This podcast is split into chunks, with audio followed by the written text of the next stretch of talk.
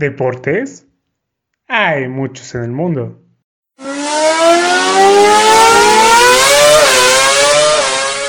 Es imposible hablar de todos ellos.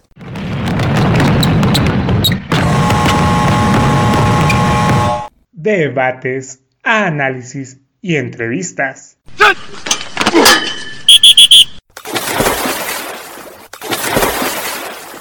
Dos güeyes haciendo un podcast deportivo. O al menos, haciendo el intento.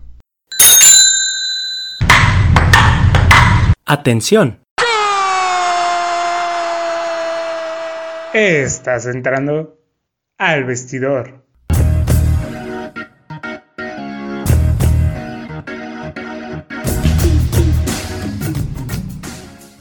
Hola amigos, ¿cómo están? Espero se encuentren todos muy muy bien. Les doy la bienvenida al episodio número 21 de El Vestidor. Como ustedes ya saben, yo soy Beto Bonfield y el día de hoy vamos a hablar de un tema muy polémico. Muy polémico y que aparte ahorita está calientito después de que hubo algunas cosas ahí en la fecha FIFA y un artículo por ahí que, del que vamos a estar hablando ahorita. Este tema al que me refiero es la doble moral en el fútbol. Vamos a abordar este tema desde varios puntos, desde varias situaciones que han estado sucediendo. Y para ello, aquí me acompaña como siempre mi amigo Poncho. ¿Cómo estás?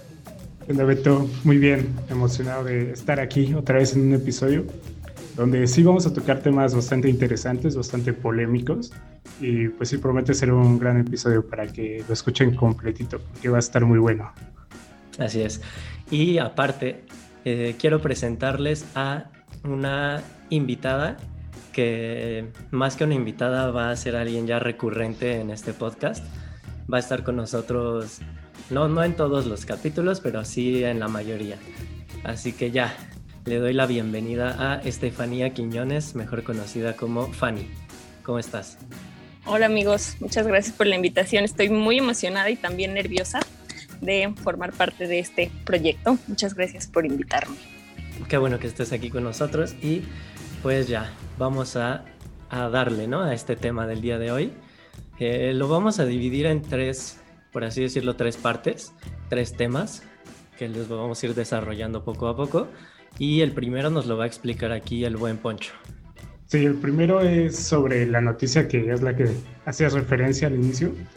Es sobre el informe, o bueno, la noticia que sacó de Guardian, donde denunciaba que 6.500 trabajadores murieron en las obras que están ejecutando ahorita en Qatar con motivo del Mundial. Entonces fue una noticia que, que pues sobresalió mucho en, en los días recientes y que ha ocasionado que varias selecciones, en específico, especialmente las de Alemania y las de Noruega, eh, han provocado varios reclamos ¿no? hacia la FIFA de por qué es que eh, se seleccionó un, país donde tradicionalmente no ha habido fútbol, pero sobre todo que ha ocasionado la pérdida de vidas humanas, ¿no? que es lo más grave de todo esto. Sí, como contexto, en Qatar, pues eh, Qatar no es un país futbolero, ¿no? Y pues a, mi, o sea, en mi opinión personal, ni siquiera tiene las condiciones necesarias para albergar un mundial, porque pues ni siquiera tenía los estadios, no tenía la infraestructura de, como de centros de, capacitación o centros donde entrenar, y las temperaturas allá son altísimas. De hecho, este mundial del 2022 se tuvo que cambiar de verano, que pues, siempre se hace en verano, se tuvo que cambiar para el mes de noviembre por las temperaturas, porque en verano llegan a tener temperaturas de 40 grados o más. Eh, sería imposible jugar fútbol a, a, esas temperaturas, entonces se tuvo que cambiar. Están construyendo estadios porque ni siquiera había estadios. Están construyendo hoteles, están construyendo mil cosas para recibir a tanta gente. Y esto ha provocado la muerte de, que ya mencionaba Poncho, de los trabajadores inmigrantes, ¿no? Sí, exactamente. sobre todo En su mayoría son, son provenientes de India, Pakistán, Nepal, Bangladesh y me parece que se pronuncia Sri Lanka. Eh, pero, Sri Lanka. Sri Lanka, ¿no?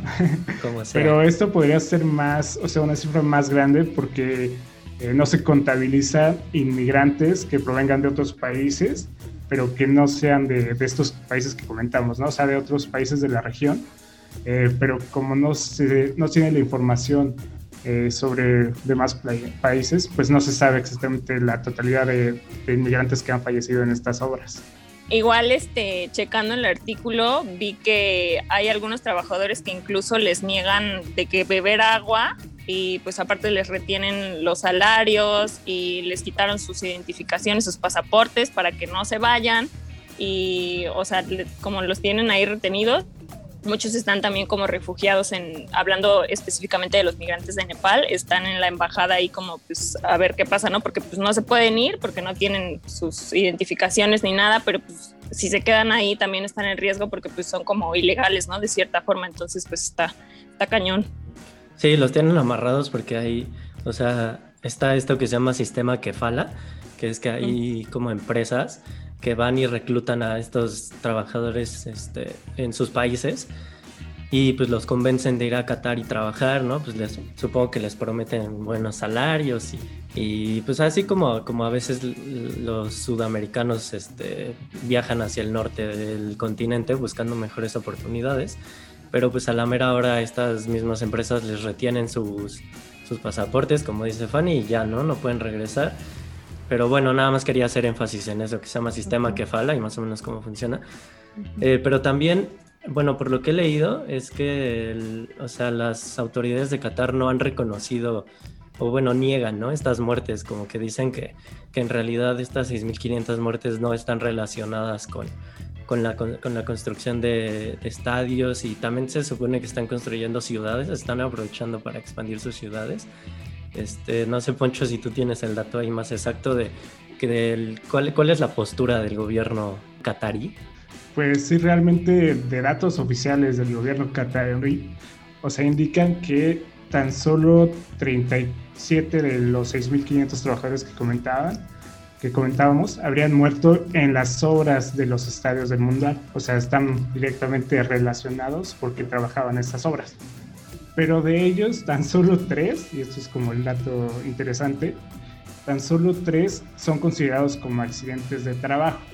Entonces los demás sí, son personas que trabajaban en las obras, pero tal vez no murieron en, precisamente en, el estadio, en la construcción. Pero lo más probable es que comentaban, como comentaban, pudieron morir a causa de, de un tema asociado, ¿no? A trabajar al estadio, por ejemplo, que estuvieran expuestos a largas horas eh, bajo el sol y que por eso tuvieran una consecuencia, ¿no? Y al final de cuentas, pues les costó la vida. Entonces sí, la postura del gobierno catarí es que pues realmente no murieron en los estadios, no fueron accidentes de trabajo, pero pues la realidad es que sí murieron con temas asociados a estar trabajando en estas condiciones. Como dices, Poncho, fue ocasionado por, por estas condiciones tan tan horribles en las que están trabajando, este, lo que les causa, a la mayoría de ellos les causa paros cardíacos. Entonces, por estar, tienen jornadas hasta de 12 horas sin parar y como les comentaba, así de que les niegan comida, ni siquiera agua les dan. Entonces, imagínate estar 12 horas en las temperaturas así súper extremas, trabajando en los andamios y todo eso, pues obviamente como que el, cuerpo obviamente lo resiente y pues ahí la mayoría es, es cuando fallecen, ¿no? Sí, pues bueno, Vas, Poncho, ¿querías agregar algo más? Eh, sí, o sea, solamente quería mencionar que esto está aquí en la doble moral del fútbol, porque la FIFA se defiende eh, cuando se le cuestiona de por qué seleccionó a Qatar como país para albergar un mundial. Ellos dicen que, que lo hacen porque quieren llevar al fútbol a todos lados, que el fútbol es, es un deporte global y que merece que todos los países pues tengan la oportunidad de albergar un mundial. Pero realmente sabemos que el objetivo por el cual seleccionaron a Qatar fue porque tienen millones de, petrodólares. Entonces, pues al final de cuentas pudieron haber comprado algunas influencias para que eligieran a Qatar como el siguiente mundial. Exactamente, el dinero siempre manda. Ah, bueno, ahí también yo quería hacer un comentario que igual en el artículo que mencionaba Poncho al inicio, eh, decía que la mayoría de los inmigrantes estaban viviendo en las ciudades de Doha y Lusail, supongo así se dice, no sé, este, y literal lo googleas y ya sabes, ¿no? De que wow, los super edificios, rascacielos, así todo poca madre, pero donde ellos los tienen viviendo es horrible, o sea, está todo súper sucio, no, no tienen los baños limpios, hay un lugar donde viven 600, este, 600 de los trabajadores, solo tienen dos cocinas todas horribles, dicen que, que tienen como bichos, insectos y también algunas de las muertes han sido por eso, ¿no? Por las pésimas condiciones en las que están viviendo también. ahí me gustaría aclarar eh, para, porque estoy seguro que muchos de los que nos están escuchando ya están diciendo, ay, pero seguramente muchos también se murieron de COVID. Pues no, déjenme decirles que no, porque en Qatar, según tengo entendido, el COVID no, no, no les pegó tan fuerte y según yo solo ha habido como 300 muertes en total por COVID. Entonces, pues no, eso no tiene nada que ver y simplemente el gobierno pues está tratando de lavar las manos diciendo que no están muriendo en los estadios, cuando tal vez sea cierto, pero pues, o sea, lo que también es cierto es que están muriendo porque están trabajando ahí. O sea, que aunque fueran por COVID, o sea, ¿por qué? O sea, eso quiere decir que si murieron por COVID en dado caso, o sea, tampoco se cumplieron los requisitos necesarios ah, para que no hubiera un contagio. Sí, claro, o sea, sí. responsabilidad del gobierno. Ajá, sí, no quiero que se malinterprete, sino que porque sí sé que hay gente que pueden decir, no, pues es que es que el COVID y así, no, o sea, eso no tuvo nada que ver. O sea, sí es por las condiciones de trabajo en las que están, eh, las que están siendo sometidos, ¿no? Pero bueno, eh, o sea, todo esto y ya este, volviendo como al título de este episodio, de la doble moral en el fútbol o de la FIFA es que pues sí, o sea, están muriendo todos esos trabajadores y la FIFA no ha hecho nada. Y este, o sea, eh, la, la, sede de Qatar se definió hace muchos años, obviamente por el dinero, y después de tantas muertes y después de tantas quejas y de artículos y que la gente, el mundo entero ya sabe lo que está pasando, la FIFA pues solamente pues como que se hace la vista gorda, ¿no? Como quien dice, y, y, no hace nada y no dice nada y no regula nada, ¿no? O sea, como si no pudieran hacer nada y simplemente pues el mundial va a suceder, nadie se va a acordar y fin, y la FIFA va a seguir haciendo eso. Eh, de hecho, bueno, no sé si se acuerden que en Brasil, en el mundial de, antes del mundial del 2014, hubo muchas manifestaciones de la gente, porque pues Brasil, así como México, pues tiene eh, una gran, un gran porcentaje de la sociedad, de su población viviendo en pobreza y pobreza extrema. Y esa gente se salió a manifestarse diciendo, oigan, eh, pues ¿por qué no mejor ese dinero que van a invertir en el mundial, pues nos lo dan a nosotros, ¿no? Para salir de la pobreza. ¿Qué digo? Ese, ese tema puede tener un trasfondo pues mucho más profundo de lo que nosotros vamos a abarcar aquí, pero pues que quede claro que siempre, o sea, que, ha habido y yo creo que siempre van a seguir existiendo estas como manifestaciones eh, en contra de la FIFA, pero pues la FIFA nunca hace nada, ¿no? Sí, no, la FIFA pues es que para ciertos temas sí pueden apoyar como las partes sociales, pero para otros se limitan a lo que es el fútbol, ¿no? Y ellos, eh, pues sí les interesa más que se organice un buen mundial, que haya buenos estadios con la máxima tecnología, pero en realidad no están garantizados la seguridad de los trabajadores que están construyendo la infraestructura que va a sostener todo el mundial. Ah, porque aparte quiero aclarar que o sea, las manifestaciones que, eh, o bueno, las quejas que hubo por parte de la selección de Alemania y, y Noruega. Noruega, se me fue. Alemania y Noruega ahora en la fecha FIFA que comentó Poncho no fueron de las federaciones, fueron los jugadores los, que se pusieron de acuerdo y salieron con unas playeras eh, que, en donde exigían derechos humanos, obviamente haciendo referencia a lo que está pasando en Qatar, pero ni siquiera sus propias federaciones los apoyan. O sea, las federaciones no han emitido ningún comunicado ni ni ningún mensaje de apoyo a lo que hicieron sus jugadores. Solamente pues, dijeron, ah, pues ahí están los jugadores, hicieron eso, bye, ¿no? Yo me, me deslindo, ¿no? Porque también saben que si de repente toman ahí o apoyan a esas este, a esos pues, movimientos sociales, por así decirlo, puede traerles repercusiones eh, por parte de la FIFA.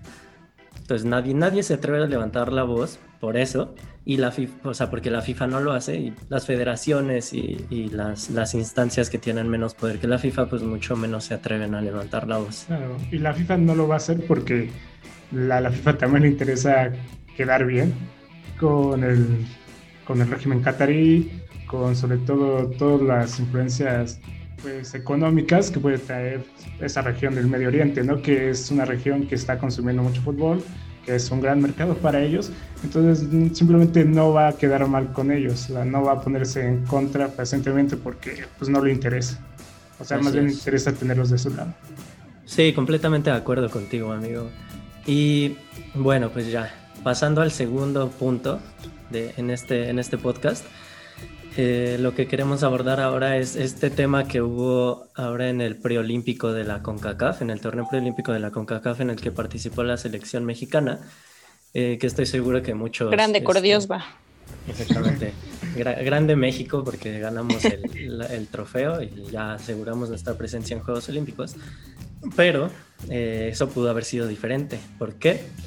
Por el, el grito ya tan conocido y tan, pues, tan polémico de puto en las tribunas. Bueno, sabemos que ese grito es, entre comillas, de la cultura mexicana, ¿no? Como algunas personas lo quieren hacer ver, eh, que bueno, no me quiero meter en un debate si sí es cultura mexicana o si no. El chiste es que se inventó aquí en México, en Guadalajara, para ser más específicos, justamente en la ciudad donde se hizo este preolímpico, ¿no? De, de la CONCACAF. Entonces, de hecho, a mí ya hasta se me había olvidado toda la polémica con ese grito, porque ya llevamos más de un año sin, sin tribuna en los bueno, sin gente en los sí, Cierto, buen punto. Pero antes de eso sí estaba muy, pues muy calientito ese tema de que si gritaban puto una vez en el estadio, este, les avisaban por las bocinas que se callaran. Si lo repetían, sacaban a gente del estadio. Si no, ya se acababa el partido. Y ya, y de repente la pandemia, todos nos olvidamos del grito y ahora en el preolímpico que hubo otra vez gente en las tribunas, se volvió a escuchar. De hecho, hasta a mí se me hizo muy raro, así como, ay, ¿por qué no lo he escuchado en tanto tiempo? Pues claro, porque no ha habido gente. Pero entonces, e, este grito de puto, la FIFA ya, ya dijo que pues es homofóbico, es discriminatorio, no está bien decirlo. Cada quien puede tener su opinión, ¿no? O sea, cada quien puede decir, pues es que yo, yo le digo puto a mis amigos, o pues es que yo, eh, a, mí me dicen puto y no me ofendo. Ok, güey, pero tal vez hay gente que sí se ofende y deja de lado eso. La FIFA está diciendo que está prohibido y que si, y que si lo sigues haciendo le va a traer este, problemas a tu equipo, a tu federación, pues no lo hagas, ¿no? O sea, pero bueno, eso es algo a lo que ahorita vamos a llegar. Eh, pero eh, para, para, meternos en contexto, en este preolímpico se empezó a escuchar el grito de puto desde el primer partido de México. También en el, en el primero que fue contra República Dominicana y también en el tercero que fue contra Estados Unidos. Y la FIFA abrió una investigación eh, contra la Federación Mexicana para saber cuál iba a ser la sanción. ¿no? Al final solo fue una sanción económica solamente tuvieron que, pagar una multa, pero antes del partido contra Canadá dijeron que si se escuchaba el grito de puto otra vez en las tribunas, eh, aunque México ganara el partido, eh, lo iban a perder en la mesa y por ende no íbamos a ir a los Juegos Olímpicos. Entonces ahí hubo mucha polémica porque hay gente que dice, ay, pues que es mi derecho y ya yo no lo hago por ser homofóbico, lo que sea, pero la FIFA lo dijo. ¿no? Entonces, antes de, meternos a, por qué la FIFA es incoherente prohibiendo ese grito y, no haciendo otro tipo de acciones, quiero que me den su opinión ustedes. Este, a ver, Fanny, dame tu opinión acerca de, este grito, así en general. Uy, no, amigos, quien grita eso, neta, si hay alguien de, de, mis conocidos que esté escuchando esto y cree que sí es como cultura mexicana, bórrenme de sus redes sociales porque o sea, ese, la palabra históricamente ha sido despectiva este, para, pues sí, para expresarse mal de tanto de hombres como de mujeres también, porque pues si lo vuelves femenino, pues igual, ¿no? Pues es lo peor, ¿no? Entonces, no, o sea, de por ningún lado por donde lo veas está bien gritar eso, aunque digas que es guasa y que jajaja. No, yo no creo que, sea así de, de construyanse amigos. Pónganse a investigar. Sí, de acuerdo. Y hay algo que lo vuelve todavía más grave es que ya la FIFA te advirtió, ya te sancionó y siguen haciéndolo, ¿no? O sea, ¿por qué si, si estamos pues ya a punto de quedar fuera de, los Juegos Olímpicos y probablemente esto siga rumbo para el Mundial de Qatar? Porque siguen reiterando ese, ese grito que yo soy también con Fanny, pues no. O sea, incluso lo pienso y digo, pues, ¿qué, qué, te, qué ganas con gritar puto? O sea, ¿por qué? Ajá, nada. Eh, obviamente yo creo que todos en alguna vez lo gritamos en el estadio, o por lo menos pues la gente que, que ya es más o menos de nuestra edad, no, obviamente los niños no, ¿verdad? Sí, o sea, la gente que es de nuestra edad más grande. Todos lo hemos gritado, pero, o sea, no, no por eso quiere decir que lo tengas que seguir haciendo, ¿no? Y como dice o que Poncho, esté mucho, mucho, ajá, o que esté bien, y mucho menos si le va a afectar a, a un país entero tu grito, ¿no? Es como, güey, pues si lo dices con tus amigos y a ti no te importa que te lo digan, pues dilo con tus amigos y que te lo digan a ti. ¿Por qué lo tienes que decir cuando estás en un estadio? ¿Por qué no te puedes aguantar 90 minutos y no puedes cerrar la boca? Eh, y, omitir esa palabra de tu vocabulario, ¿no? Durante 90 minutos. Ya si tú lo quieres decir en tu casa, dilo, güey. Pero no vayas al estadio y lo grites, porque está mal y porque aparte le afecta a, a tu equipo, ¿no? Que supongo que, eh, o sea, si te gusta el fútbol, pues te gusta ver a tu equipo jugar. No quieres que se pierda torneos importantes o que pierda partidos en la mesa por estar de necio, ¿no? Porque sí, yo vi muchos comentarios de que, ay, es que es mi derecho, ¿no? Y no, no, a mí no me van a callar y no sé qué. Dices, ay, o sea, no es posible que no puedas seguir una regla durante 90 minutos de un partido, o sea, y tampoco es que, que te lo estén prohibiendo de por vida, pues tú dilo y di, dilo enfrente del espejo si quieres, y, si, o sea, si te quema así la garganta por decir esa palabra, pues grítalo en tu casa, pero no en el estadio. Sí, tal cual, pues si ya se les dijo y ya se les volvió a repetir, ahí van. Porque sabemos que hay gente que, que pues no entiende el trasfondo, ¿no? De por qué no debes gritar puto, ¿no? Pero pues aquí pues sí se me hace como hasta ridículo llegar al punto de que ya nos sancionaron tantas veces y seguimos sin aprender. Y bueno, ahí, o sea, la FIFA, lo, a lo que queremos llegar es que, o sea, sí, la FIFA como que condena mucho y mucha sanción con el grito de puto. Eh, pero en realidad cuando hemos visto que la FIFA haga algo para mostrar apoyo o, o, o inclusión de las diferentes pre preferencias sexuales que existen en el mundo y solamente en este tipo de cosas que aparte solo pasan en un solo país ahí sí como que muy como que muy muy rudos y muy rígidos pero en realidad la FIFA no es que haya sido como que muy incluyente y, y muy LGBTTIQ friendly. Entonces no ¿Qué, qué opinan ustedes? Sí, sí exacto. O sea el punto al que queremos llegar es que pues sí, por un lado impone sanciones fuertes, o sea, incluso podemos decir que con razón, que está bien, bien, bien realizadas estas acciones, que promueven la inclusión, que la FIFA sí, de hecho sí, pues sí lanza comunicados, y sí está muy a favor de la diversidad, pero por otro lado, y es la investigación que queremos compartir, o sea, ya cuando nos ponemos a checar los números de cuántos futbolistas hay en el mundo ahorita en activo, profesionales, y vemos cuántos futbolistas realmente homosexuales hay, pues es un contraste muy grande eh, y pues nos deja la duda de qué realmente está haciendo la FIFA dentro de ella para motivar o para hacer sentir seguros a estos futbolistas y que puedan salir de, pues, entre comillas, de, de closet, ¿no? Y bueno, nada más para concluir esta parte que les estoy comentando, les quiero compartir los números que investigamos y es que existen eh, 128.983 futbolistas en activo, según un estudio de la FIFA que se llama Professional Football Export, no, Report, perdón, 2019.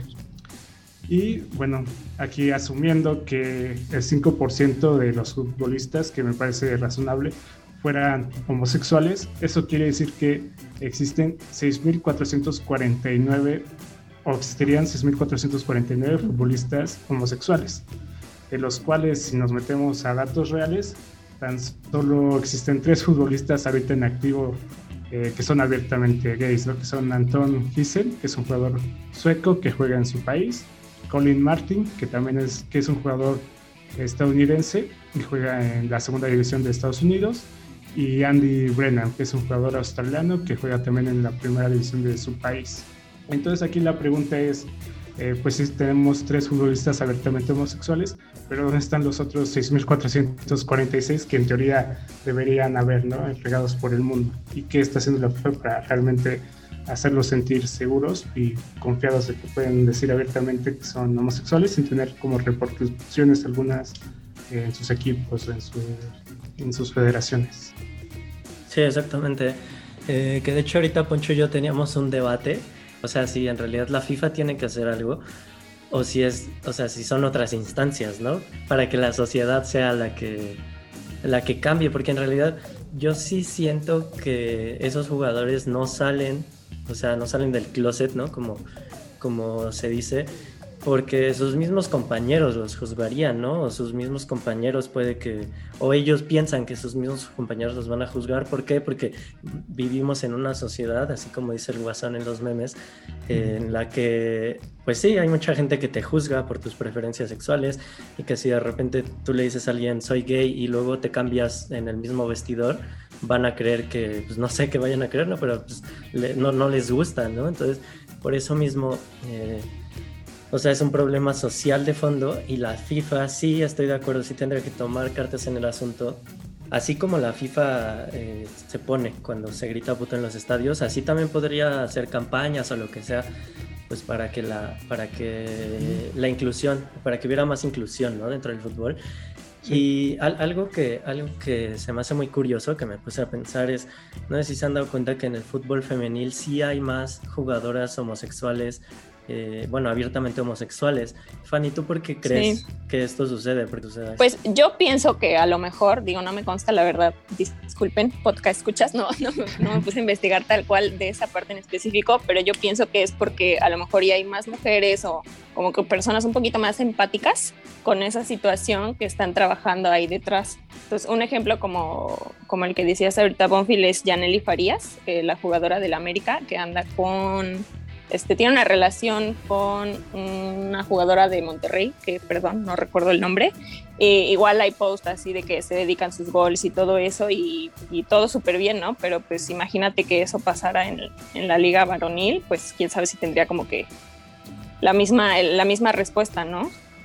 Sí, claro, porque también es algo que vamos a hablar en el siguiente tema, pero sí puede haber repercusiones económicas a raíz de, de este tema pues, social Incluso, o sea, hay mercados como también el de Medio Oriente, como en Qatar, por ejemplo, que si ven a, que si saben que hay un jugador abiertamente homosexual en el equipo de, del Real Madrid o en el Barcelona o en el Liverpool, simplemente no van a querer pasar la transmisión de sus partidos y eso les afecta directamente y a grandes cantidades de dinero, ¿no? O sea, sí es un golpe y un impacto muy fuerte a, la economía de, la FIFA y de las federaciones ¿no? que están afiliadas. Sí, pero pues por lo mismo, entonces no, no vayas y hagas un mundial en su país, ¿no? O sea, si en realidad la FIFA fuera congruente y dijera estos son nuestros valores, pues entonces no vamos a ir a un país en donde ser homosexual es delito y, y las mujeres no pueden entrar a los estadios, ¿no?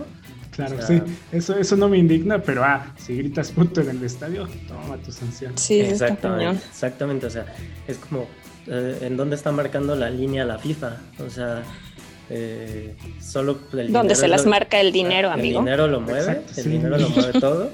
Y porque aparte ahora en, las, en, esta, este, en estas protestas que hubo por parte de, Alemania y de Noruega, la FIFA eh, inició una investigación para ver si lo sancionaba, si sancionaba las federaciones. O sea, es como, güey, pues, o sea, pues parece un, un régimen de estos, este, eh, pues así como de régimen político en el que callan a los que están en contra, ¿no? Del gobierno y que, ah, pues te manifiestas, te mato, ¿no? Te manifiestas, te multo, porque no quiero que la gente se entere de lo que estoy haciendo. Sí, ¿cómo osas cuestionarme a, a mí, la gran FIFA? Y ya por último también es como evidente esta doble moral de la FIFA de, eh, pues hace poquito, en el 2019, salió la noticia de que un ex árbitro, eh, pues salió también del, closet, ¿no? Su nombre es Tom Harald y la FIFA salió diciendo que apoyaba la diversidad, que apoyaba a este árbitro y pues igual, ¿no? Es el mismo cuestionamiento de ¿por qué lo apoyas hasta que se retiró del fútbol? Eh, pudiste haber hecho algo mientras estaba teniendo su carrera eh, como árbitro profesional y pues quién sabe, ¿no? También hacernos las preguntas de qué tanto pudo haber repercutido sus preferencias sexuales de este árbitro durante su desempeño profesional, ¿no? Tal vez pudo haber llegado a un nivel más alto, ¿no? Quién sabe. O sea, solamente queremos hacer como estos cuestionamientos eh, sin afirmar que la FIFA no está haciendo nada, porque realmente sí está haciendo eh, pues guías, está tratando de cambiar poco a poco la mentalidad de, la, pues de la sociedad o de quienes consumen sus productos, que al final de cuentas son los mundiales, las Eurocopas y demás eh, torneos. Bueno, las Eurocopas no, porque depende de la UEFA, ¿no? Pero quien consume pues fútbol. Y pues sí, no más bien como cuestionar si realmente está haciendo los suficientes esfuerzos para lo que dice apoyar. Exactamente, para no caer en estas contradicciones. Y bueno, creo que ya dijimos todo lo del tema número 2. Pasamos a la parte número 3 de este podcast y la última, eh, que Poncho nos la va a explicar. Adelante. Sí, bueno, este tema viene también del 2019 y como protagonista tiene a Mesut Özil, exjugador del Real Madrid y exjugador del Arsenal. Eh, entonces lo que pasó es que Mesut publicó un tweet en su red social donde advertía o denunciaba más bien la discriminación y el trato que estaba recibiendo una comunidad muy específica llamada los uiguris, que es una comunidad musulmana que vive en la región de China de Xinjiang. La denuncia viene porque se tiene la sospecha de que dentro de centros de reeducación social que tiene China, pues están ocurriendo delitos de homicidio, de, lesa humanidad, y que bajo la cara de, un centro de reeducación social donde según dicen que van a reeducar a esta comunidad tanto en sus creencias como en su educación, eh, pues están ocurriendo delitos graves, ¿no? Y fue lo que denunció Mesut Özil y pues lo que consiguió meramente fue el rechazo de parte de su club eh, bueno, no su rechazo, pero como su indiferencia. Y pues sí un rechazo por parte de la Premier League, porque esto provocó que a raíz de su denuncia, China dejara de transmitir los partidos del Arsenal, de la Premier League y de pues todo lo que tuviera que ver con la figura de Mesut Özil, incluyendo su, su aparición en el videojuego de la FIFA. Esto provocó como un impacto muy, muy grave en el aspecto económico porque varias cadenas dejaron de transmitir estos partidos y pues sí, dejaron como abandonado a, a Mesut Özil con su, con su denuncia. ¿Por qué está esto en, de la doble moral? Después vino el movimiento de Black Lives Matter y la Premier League se, su postura fue muy a favor de este movimiento. Eh, también, por ejemplo, Pierre-Emerick Aubameyang, que fue una figura, o bueno, que es una figura de, del Arsenal, tuiteó acerca de unas protestas y violencia policial en África y también fue muy apoyado por su club y por la Premier League. Entonces, como dice un artículo de, de New York Times, parece que el problema de Osil no fue denunciar un movimiento social, sino que denunció un problema político-social equivocado, ¿no? Donde pues no les interesaba o no les tenía un impacto eh, benéfico para para la organización donde pertenecía, ¿no? que en este caso es el Arsenal y la Premier League. Sí, o sea, equivocado a ojos de la FIFA, ¿no? Sí, exacto. sí, tal cual. Ajá, eso es algo que se tenía que decir y que de hecho ahorita es un tema pues actual, ¿no? Porque ya Estados Unidos está protestando con China, ya está cortando ciertas relaciones a causa de este, de este evento, ¿no? Y llega dos años después, o sea, fue un tema que fue totalmente invisible que Osil quiso promoverlo, que se viera visibilizarlo, más ¿no? visibilizarlo exactamente. Y pues que la Premier League y su equipo pues decidieron ignorar y a cambio se apoyaron otros movimientos. Sí, sí, como que la FIFA entra en esto de vamos a apoyar lo que la gente ve, o sea, lo, que lo que la gente más ve y también lo que vaya como acorde a nuestros intereses económicos.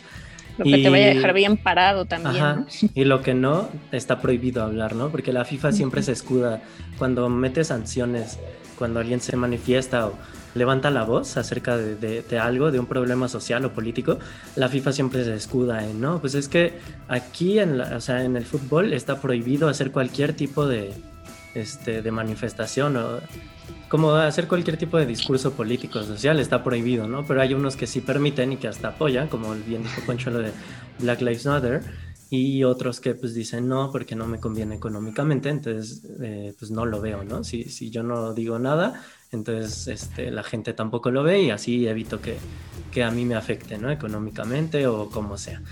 Em, pero bueno, o sea, es que sí siento que ahí es muy, muy o sea, un tema muy político, porque pues así funcionan también los gobiernos de todos los países. Como dices, Estados Unidos este, manifestó en contra de esto que está pasando en China, pero ¿por qué? Porque, porque también la relación entre Estados Unidos y China pues ah, nunca ha sido muy buena y pues están como, como en conflicto todo el tiempo. Entonces, obviamente, pues también por eso lo hace, ¿no? Así como la FIFA unas cosas sí las toma en cuenta y otras no, pues Estados Unidos lo mismo, ¿no? Entonces la FIFA es como si fuera un gobierno de un país muy poderoso eh, lo que le conviene lo apoya, lo que no le conviene no, y te sanciono si dijiste algo que va en contra de, mi dinero, ¿no? Sí, totalmente de acuerdo. Eh, y pues creo que ya tocamos los tres puntos que, de los que queríamos hablar en este, en este episodio. Para hablar mal de la FIFA, ojalá no nos caiga una multa aquí al vestidor. ojalá que este, no.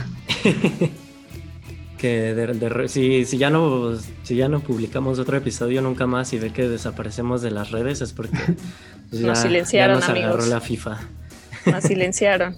Así es. Entonces, pues ya simplemente me gustaría que cada uno de nosotros diera sus conclusiones. ¿Alguien quiere empezar? Va a ser sencilla la conclusión porque lo que hemos visto, de hecho se repiten los patrones, ¿no? Eh, donde la FIFA pues apoya o fija una postura y al final cuando llega el momento de sostenerla o cuando te enfrenta con una situación claramente contraria a esos valores que, sostiene, pues no siempre la confirma, ¿no? Y, realmente lo que a la FIFA le interesa, pues es el dinero, dinero, dinero, aprende algo, dinero. Sabes palabras de MC Dinero que nos deja y que claramente la FIFA lo sigue Excelente. la letra sí, tal cual. Pues yo resumiría, bueno, mis conclusiones serían que pues la FIFA siendo una organización tan grande, pues que se vea que están haciendo, o sea, o sea, como que de la misma magnitud el pues de cierta forma apoyo o las acciones que estén tomando porque pues dicen que, tal cual como hace rato decía Poncho, ¿no? Que condenaban enérgicamente, pero pues hasta ahí se quedaba, ¿no? Como Graue, y realmente no, no se ve pues claro como tal, o sea, no, no tiene a lo mejor los eventos que llegan a ser como para apoyar la diversidad, este, no discriminación, etcétera, pues no tienen como la difusión que deberían. Y también que, como decía Bonfil hace, hace ratito, que pues también es un problema, o sea, todo esto pues del machismo que viene tal cual de la sociedad. Entonces también amigos empiecen su, su proceso de construcción. Los quiero invitar. Ay, sí, porque también pues no, no depende todo de la FIFA y que tú lo estás haciendo todo mal, pues también cada quien tiene que hacer lo que le corresponde y empezar como a cambiar, ¿no?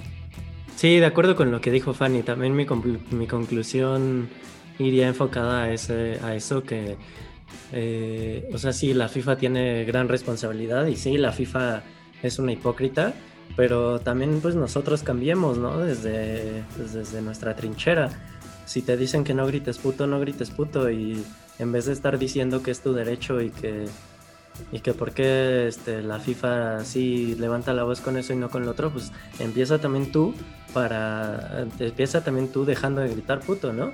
Y y también empieza tú dejando de juzgar a la gente eh, homosexual que conoces a tu alrededor, o sea, que está a tu alrededor, deja de juzgarlos, deja de discriminarlos y entonces así tal vez lleguemos a un punto en el que la sociedad cambie y cambie para bien y todos esos futbolistas de los que hablamos, que debe de haber muchísimos, pues puedan salir con más confianza, ¿no? No, no todo depende de la FIFA, también depende de nosotros mismos y de cómo tratamos a, pues a los demás, ¿no? Entonces, piénsenlo en sus casas, piensen si ustedes tratan de diferente forma a alguien por sus gustos o la forma en la que utilizan las palabras. Y pues sí, si cambiamos nosotros puede que haya un cambio, ¿no? Más grande. Pero pues sí, esas, serían mis conclusiones. Y pues sí, que la FIFA, este, pues es una hipócrita y la odio. no nos canceles, FIFA. FIFA, por favor. Todo era FIFA WhatsApp.